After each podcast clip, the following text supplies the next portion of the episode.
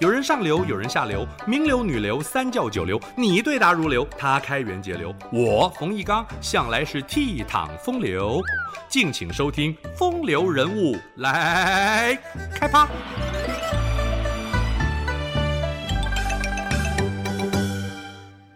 如果一个人的行事风格可以一百八十度大逆转，手段由狠毒变成仁慈，您会相信吗？历史上还真有这么一位君主，他就是缔造大唐盛世、贞观之治的唐太宗李世民。在位二十三年期间，百姓安居乐业，人口增加了将近两倍，为唐朝奠定了一百多年的强盛基础。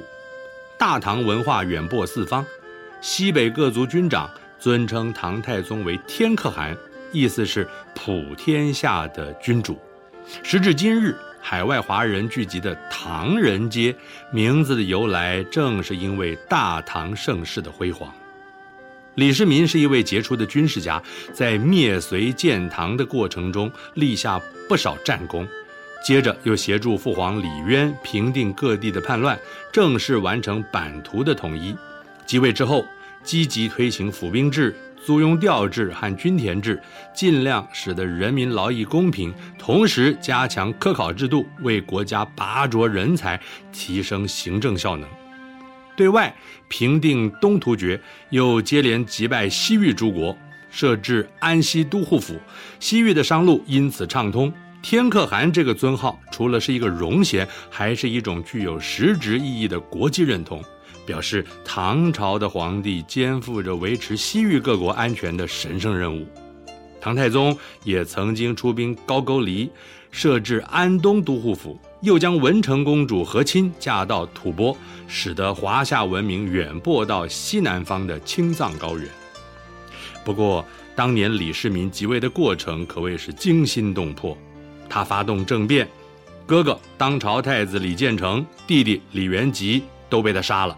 然后逼着父皇李渊让位，这就是著名的玄武门之变。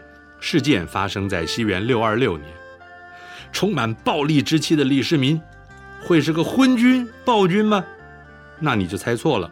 唐太宗勤于政事，广纳忠言，最有名的例子就是太子的部下魏征。李建成在政变中被杀，魏征被捕，此人。既不求饶，还出言不逊。但是唐太宗不计前嫌的重用，还把魏征比喻成一面明镜，可以纠正自己的过失。唐太宗曾经问魏征：“朕想做一个明君，不做昏君，二者怎么分别？”魏征回答：“就看陛下是兼听还是偏信。”意思是英明的皇帝愿意广纳忠言。不会偏执己见、自以为是。魏征直言不讳，毫不客气地指证唐太宗竟有两百多次上奏多达万字。例如，长乐公主出嫁，唐太宗和长孙皇后不断地追加嫁妆，唯恐不够丰厚，群臣争相献媚，也踊跃呈送礼物。只有魏征跑来泼冷水，冷冷地说道：“陛下爱女心切。”如此大肆铺张，却违背了礼制，请陛下三思。唐太宗忽然醒悟，啊、哦，之前长乐公主的姑姑永嘉公主大婚的时候，因为国家出谏，嫁妆远远不及此时。如今晚辈的声势凌驾了长辈，确实不妥。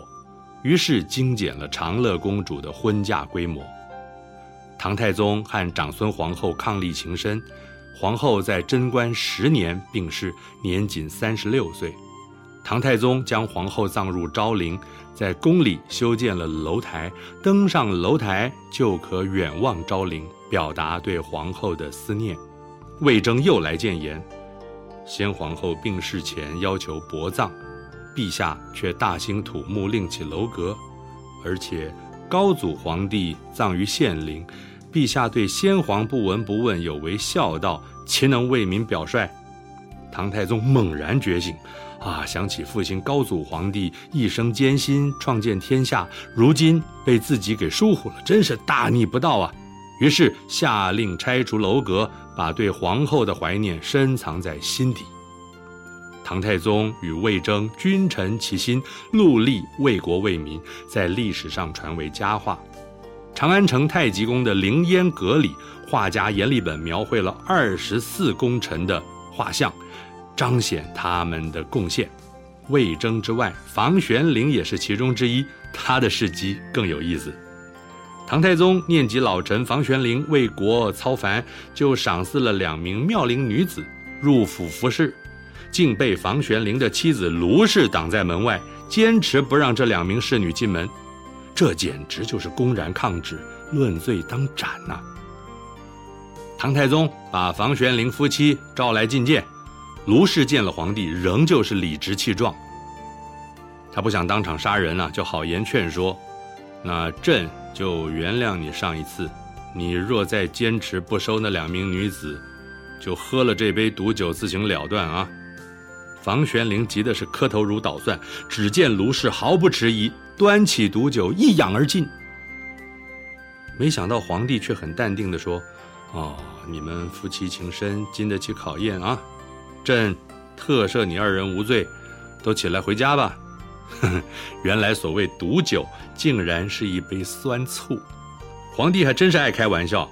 卢氏宁死也不准丈夫纳妾，从此便落下“吃醋”这个词，形容女子的嫉妒心思啊。唐太宗的晚年，诸子争夺东宫之位，晋王李治素以仁孝著称。于是决定传位给李治，却万万没有想到，身边的一名宫女武媚娘，日后竟然成为李治的皇后，并且代唐自立，将国号改为周，成为中国历史上唯一的女皇帝武则天。以上风流人物来开趴，由中华文化永续发展基金会直播。